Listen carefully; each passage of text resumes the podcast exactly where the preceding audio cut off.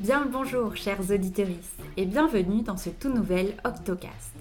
Je suis très heureuse de vous retrouver, ou plutôt de vous trouver du coup, parce que c'est la première fois qu'on se rencontre. Je suis donc là pour vous parler de quelque chose qui me passionne, et si je peux vous faire une confidence que j'ai un peu honte d'aimer, une sorte de guilty pleasure, comme diraient les anglophones. Cette passion, si je peux l'appeler ainsi, je ne suis pas la seule à l'avoir. En témoignent de nombreuses œuvres de fiction sur ce sujet. Par exemple, la bien nommée série Gossip Girl en a fait sa marque de fabrique. Un autre plaisir coupable, mais ça reste entre nous, bien sûr. Cette coutume n'est pas nouvelle. Que serait la société anglaise du 18e dépeinte par Jane Austen sans tous les racontards autour de Mr. Intel s'étant ruiné au jeu ou de Miss Intel s'étant soi-disant enfui avec son amant? Ces œuvres de fiction ne font que dépeindre une forme de réalité. Alors j'ai décidé de mener ma petite enquête. Je suis Sibylle et vous l'aurez compris, on va parler ragot, potin, cancan, bref, installez-vous bien et servez-vous une bonne tisane brûlante parce que j'ai plein de choses à vous raconter.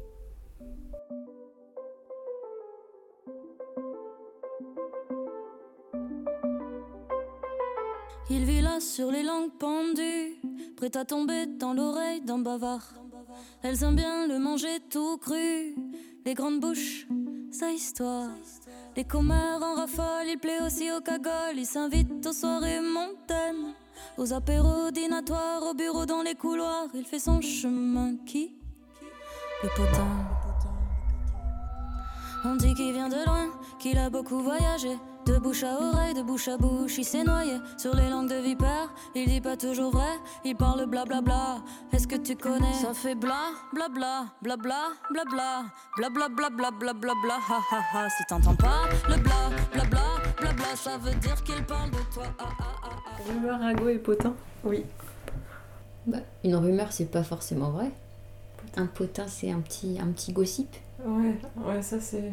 Ouais, Ah, vrai. tu vois, lui, il a. Ah, il, ils sont en couple, blablabla. Mais du coup, une rumeur et des ragots.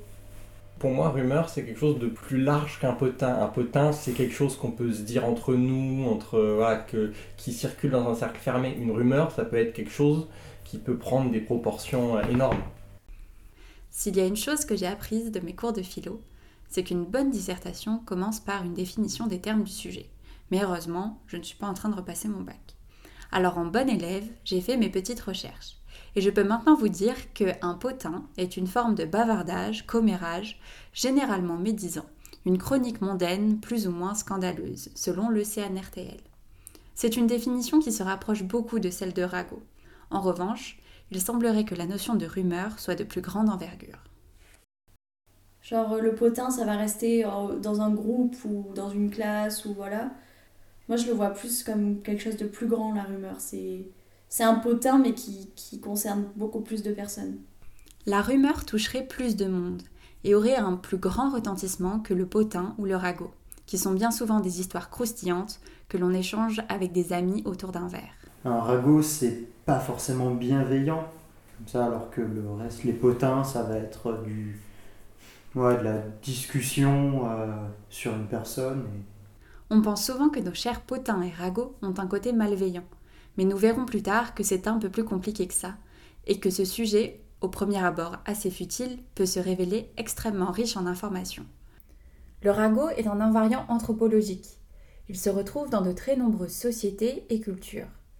Selon l'anthropologue Max Gluckman, les ragots et scandales sont les phénomènes sociétaux et culturels les plus importants qui puissent être analysés. On est donc loin de l'histoire de bonnes femmes, comme beaucoup ont tendance à le désigner de façon très sexiste.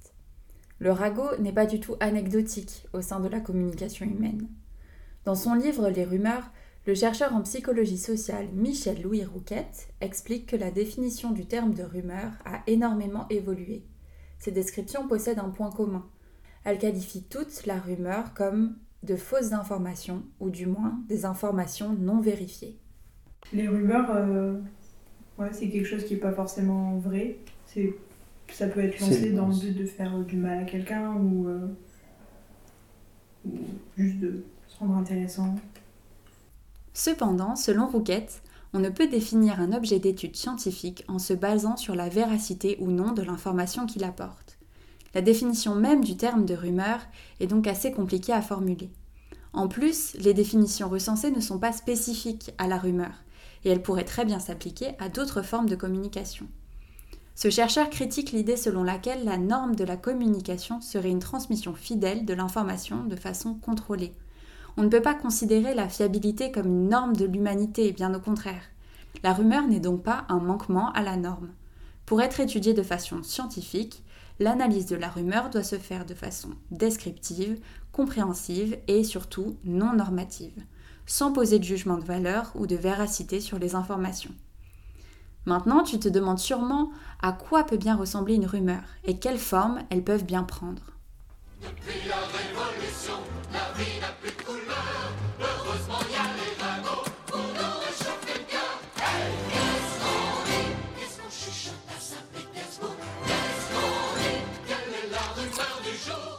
Le psychologue états-unien Robert Knapp et Michel Louis Rouquette ont établi un inventaire des propriétés de la rumeur, une sorte de portrait robot qui permettrait de l'identifier, et donc, pour Rouquette, de s'affranchir de toute notion de vérité. Il va les classer en trois catégories que l'on peut facilement compléter avec les caractéristiques proposées par Knapp. La première caractéristique, c'est la situation dans laquelle apparaît la rumeur. En fait, les rumeurs, elles dépendent énormément de la population dans laquelle elles circulent, c'est-à-dire leurs habitudes, leurs traditions culturelles, etc. Pour être crue et transmise, une rumeur s'adapte au thème qui intéresse le plus les personnes qui la partagent.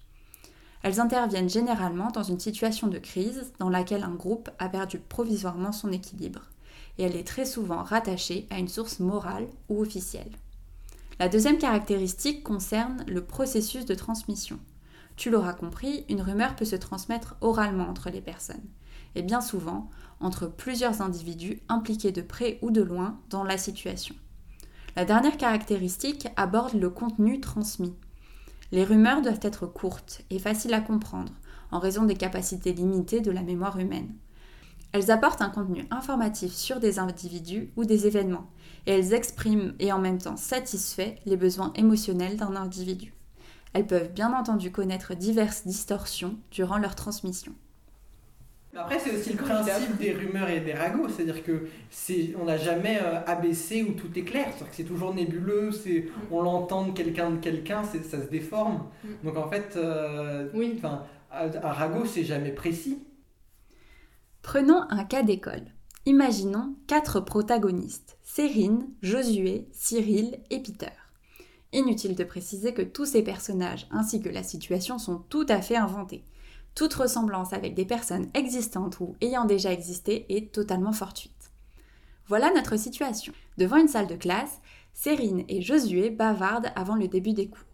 Durant la conversation animée, Cérine s'exclame Tu ne sais pas ce que m'a dit Cyril Figure-toi que Peter lui aurait avoué qu'il était absent, car il avait décidé d'arrêter les cours pour se concentrer sur sa nouvelle passion, la peinture sur épluchure de pommes de terre.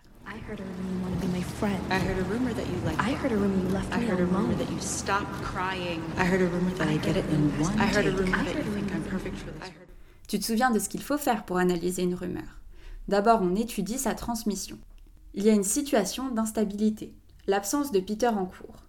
Le thème intéresse nos deux protagonistes, qui sont tous les deux des connaissances de Peter. Et il y a une source morale, Cyril, dont apparemment on tiendrait l'information. Concentrons-nous maintenant sur le processus de transmission. Nous avons bien entendu affaire à une transmission de bouche à oreille entre deux personnes, Cérine et Josué tous deux impliqués dans le sujet car connaissant Peter. Et enfin, le contenu transmis.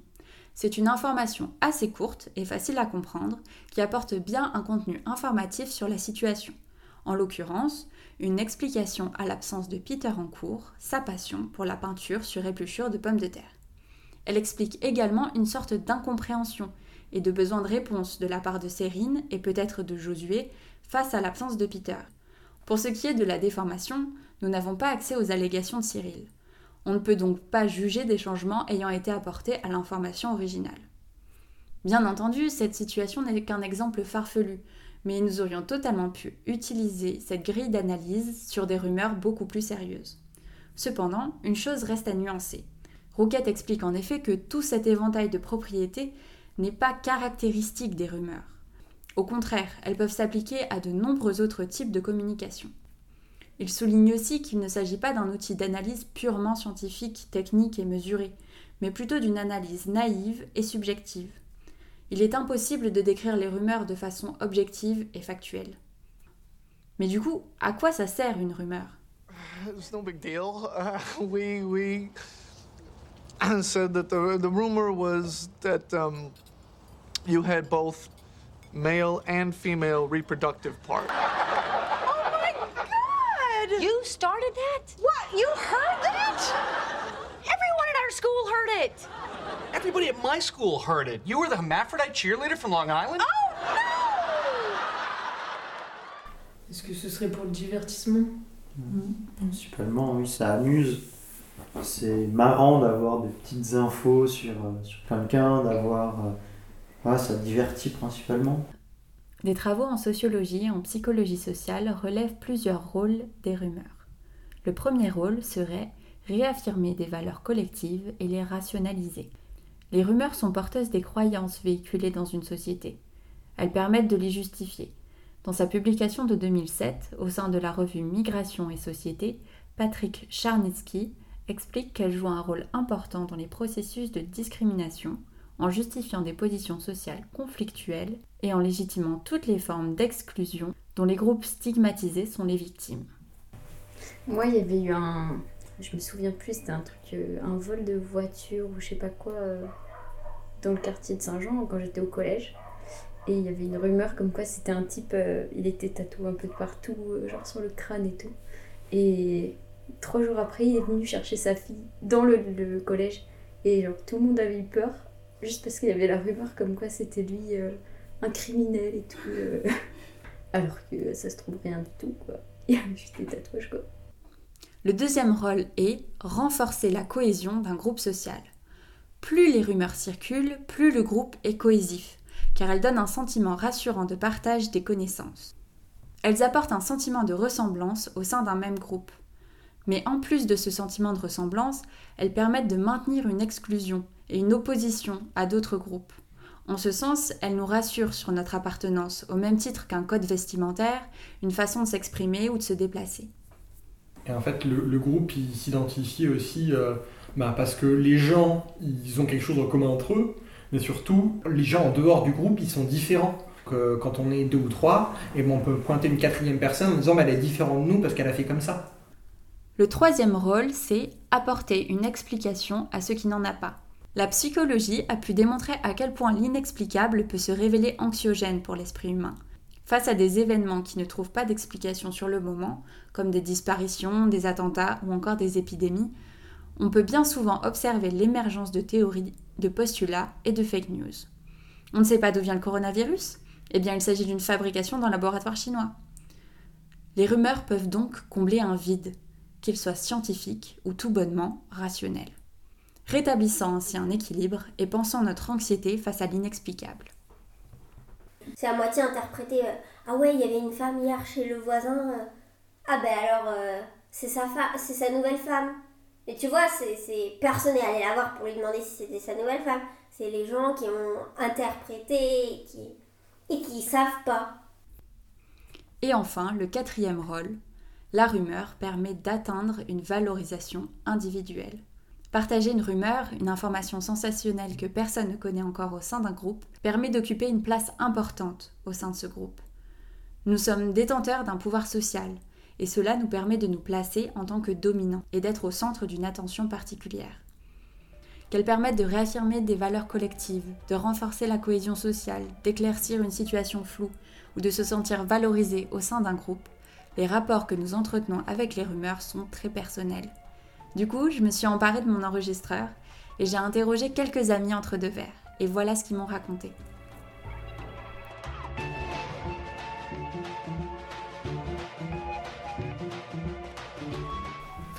Ouais, non, moi, les ragots, les potins, euh, ça m'intéresse pas trop. Personnellement, enfin, non, de ma propre initiative, je vais pas aller les chercher, aller te poser des questions. Genre. Si certains ou certaines ne manifestent pas forcément d'intérêt pour ce style d'information, d'autres se montrent un peu plus enthousiastes. J'adore en parler, genre euh, trouver des, potins, des potins, en parler et tout. euh. Aller à la chasse aux potins. Après, euh, c'est juste par curiosité, Ouais, mais c'est ça. une fois que tu sais, euh, bon, j'ai pas trop envie que ça prenne une trop grande importance, quoi. Un mot revient, peut-être un peu plus que d'autres. C'est la curiosité. Je, je suis curieuse de savoir euh, plein de trucs qui se passent euh, avec, euh, bah, du coup, euh, généralement, les potins, c'est sur ton entourage. J'ai l'impression de détenir un truc de fou. Ouais. De savoir un truc de fou. Au final, en fait, c'était rien et tout le monde le savait, mais. On peut apprécier les écouter, mais pas forcément y participer.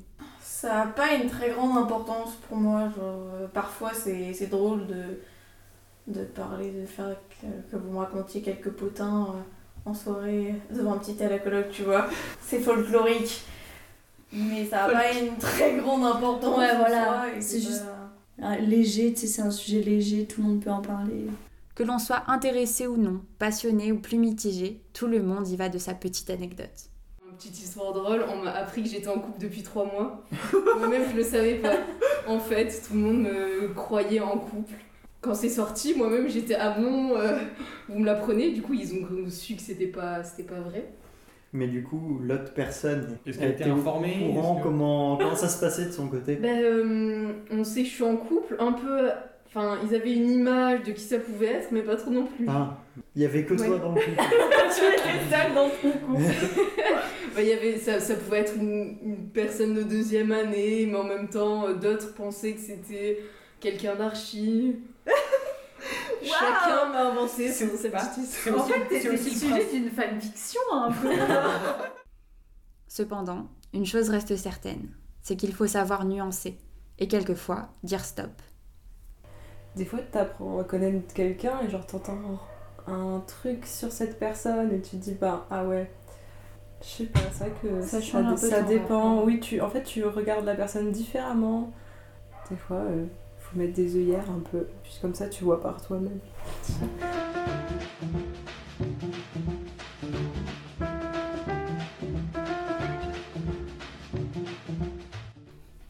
La rumeur, comme le potin ou le ragot, a un rôle très ambivalent au sein de la société. À la fois crainte et adorée, honteuse mais appréciée, effrayante et attirante. On aime la partager avec un petit sourire aux lèvres, se sentant aussi surexcité que coupable. Selon Rouquette, c'est une erreur de vouloir traiter la rumeur comme une maladie. Il la qualifie de symptôme, un reflet de la société à un temps donné. Elle constitue en fait un mode de communication, une façon pour un groupe de se différencier et de se maintenir. Il s'agit donc de la chose du monde social la mieux partagée.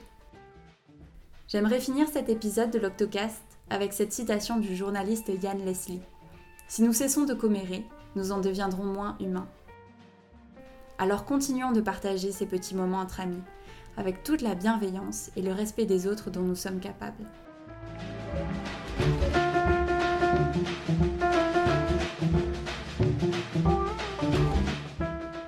Merci à toutes et à tous de m'avoir écouté. J'espère que vous aurez pris autant de plaisir à entendre cet épisode que j'ai eu à le préparer. Merci à mes amis Ambre, Anaïs, Colline, Eddie, Justine, Léa, Manon, Paul et Sarah d'avoir accepté de témoigner et de m'avoir supporté, moi et mon nouvel ami le petit enregistreur, durant nos soirées entre deux confinements. Et puis, à très bientôt j'espère.